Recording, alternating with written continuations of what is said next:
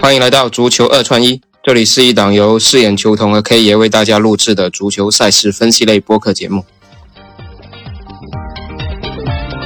K 爷你好，饰演球童你好，来，继续我们的迎战世界杯啊特别节目。然后昨天我们是两场都告负了，但昨天的大冷门也是让人措手不及啊！巴西把自己给作死了，最后被克罗地亚淘汰出了本届世界杯啊！我知道 K 爷这一场也是很懊恼啊。是啊，全部全全全是离谱的。啊，你说上半场你加加强一下那个九十分钟内你加强一下攻势，你进也可以了，他有这个实力的。那你加时赛上半场进了一个，那你就防守反击嘛，你不要搞那么那么妖娆嘛，对吧？对对，搞那么妖娆，不 那个那个球守门员也也没人家那么牛逼，你最后被人踢出去，真的是自讨苦吃的，真的是自讨苦吃。特别他加时赛。丢的那个球基本上都没有防守的，克罗地亚都形成了四打三的局面了，所以也是很很难去说了。然后包括克罗地亚昨天的门将也是真的表现的特别特别的牛，特别牛。应该这这这一次世界杯下来，他的身价应该会涨不少。是的，没错，他这个门将确实很牛逼，而且年纪也轻。对对，昨天阿根廷其实也是挺悬的，最后。二比二被绝平了之后，也是应该也是让很多人提心吊胆。但是阿巴西走了之后，阿根廷再出局也基本是不可想象嘛。所以我觉得昨天如果临场去追阿根廷晋级的话，应该赔率也还可以。一我看了一下，应该在一点六、一点六到一点七左右，也是一个不错的选择。我不知道大家有没有去追？那我们阿根廷，阿根廷他这场我得补充一下，其实怎么说呢？呃。他肯定是跑了出来了，我是觉得是九十分钟之内可以解决战斗的，没想到他他也要搞到去拉点球，对，而且按照他这个流程，巴西出去了，我总觉得这里面最后真的有可能是呃两代球王最终的对决，对的，对对对，昨天阿根廷写的我觉得太好，嗯，对呀，昨天阿根廷其实二比零的时候，荷兰是有一点这种。不是很想抵抗了，就想算了。结果阿根廷又去搞他，结果他换了个高前锋上来，两个高前锋就直接跟你冲掉。那你吊着吊着也其实跟运气有关了，然后直接就这种运气成分被人家绝 平。河南河南平均高身高一点八四，对啊，对对对，你跟他争高争高球怎么干？对，行，那我们昨天的简单的聊到这里，我们还是要向前看的。希望今天两场比赛呢，我们能够有好的收获啊，能够。两场都能取得一个好成绩。那我们先来看第一场，第一场是摩洛哥打葡萄牙。那摩洛哥可以说是本届的一个黑马。我们之前在节目里也提到了，摩洛哥实际上现在是阿拉伯国家唯一的代表了，所以它承载的这种东道主也有这种属性的。所以今天晚上他跟葡萄牙拼，我不知道 K 爷这一场怎么看？以目前的机构给出的数据是零点七五，如果这个数据维持到零盘。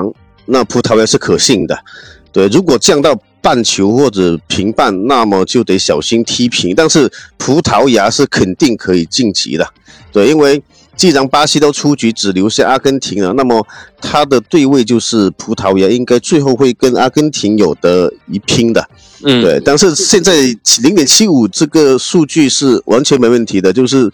阿，呃，葡萄牙赢一个球没问题，但是如果他降盘零盘降盘到零点五，那就得小心他会不会踢平了，就这个意思。嗯，因为目前摩洛哥也是创造了自己的历史最好成绩嘛，对于他们来说，应该也算是完成任务了。那这场比赛他们可能会心态更放松一点点去去踢，但是呢，他的防守那么稳固。葡萄牙能不能攻得过他？今天可能还是要回到我们原来的那个问题，就是 C 罗他上不上场？你看打瑞士那场，C 罗不上，哇，那葡萄牙简直就四面开花，所有的人都有进球能力。一旦 C 罗上了，大家都要给 C 罗喂饼，那可能又会陷入一个进攻的这种怪圈了。所以今天晚上葡萄牙这一场，大家可以。半个小时之前看一下 C 罗到底上不上，因为这个很可能会取决到整场比赛大小球的一个走势的。因为如果 C 罗不上，那可能葡萄牙又能打出跟瑞士那一场了。如果像 B 席或者 B 费他们这种创造力和活力去打摩洛哥，会比葡萄牙会比西班牙去打摩洛哥更加容易打穿摩洛哥的这种密集防守的。只要他们不要只是一心想着给 C 罗喂饼，所以这场比赛。C 罗能不能上场？大家可以留到临场去看一下，会给大家的一个大小球可以做一个参考。那这场比赛我们的推荐就是以目前的这个指数，我们是看好葡萄牙打出来的。但是临场如果有变动，那可能会有一些些变化。到时候可以在我们的听友群里面，我们也会同步给大家去分享这场比赛的一些信息。那接下来聊下一场比赛，那下一场真的就是强强对话了，英格兰打法国。那这一场 K 爷怎么看？我我是。呃，看好这场英格兰可以跑得出来的，因为法国是上一届的冠军，那么这一届以那个姆巴佩这一些比较呃厉害的一些球星为基础，包括他的商用价值什么的，到现在为止进入四强了。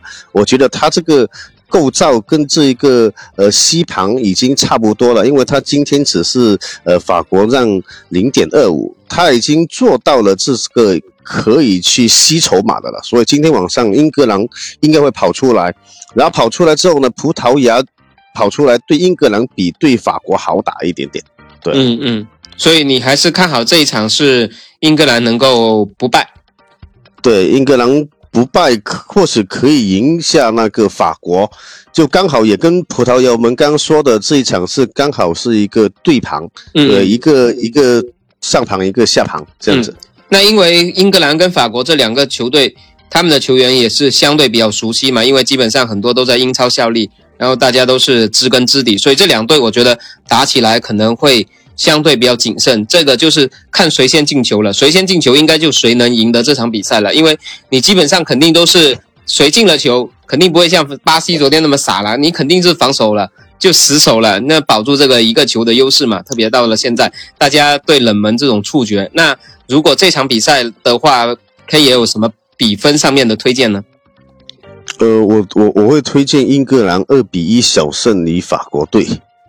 对，哦，就是那法国法国那个球我是给姆巴佩的，因为我觉得他还是会去争取他的最佳射手。嗯嗯，对，所以他还是有机会能打进一个进球。那两场比赛如果是组一个比分的二串一，会有什么样的搭配？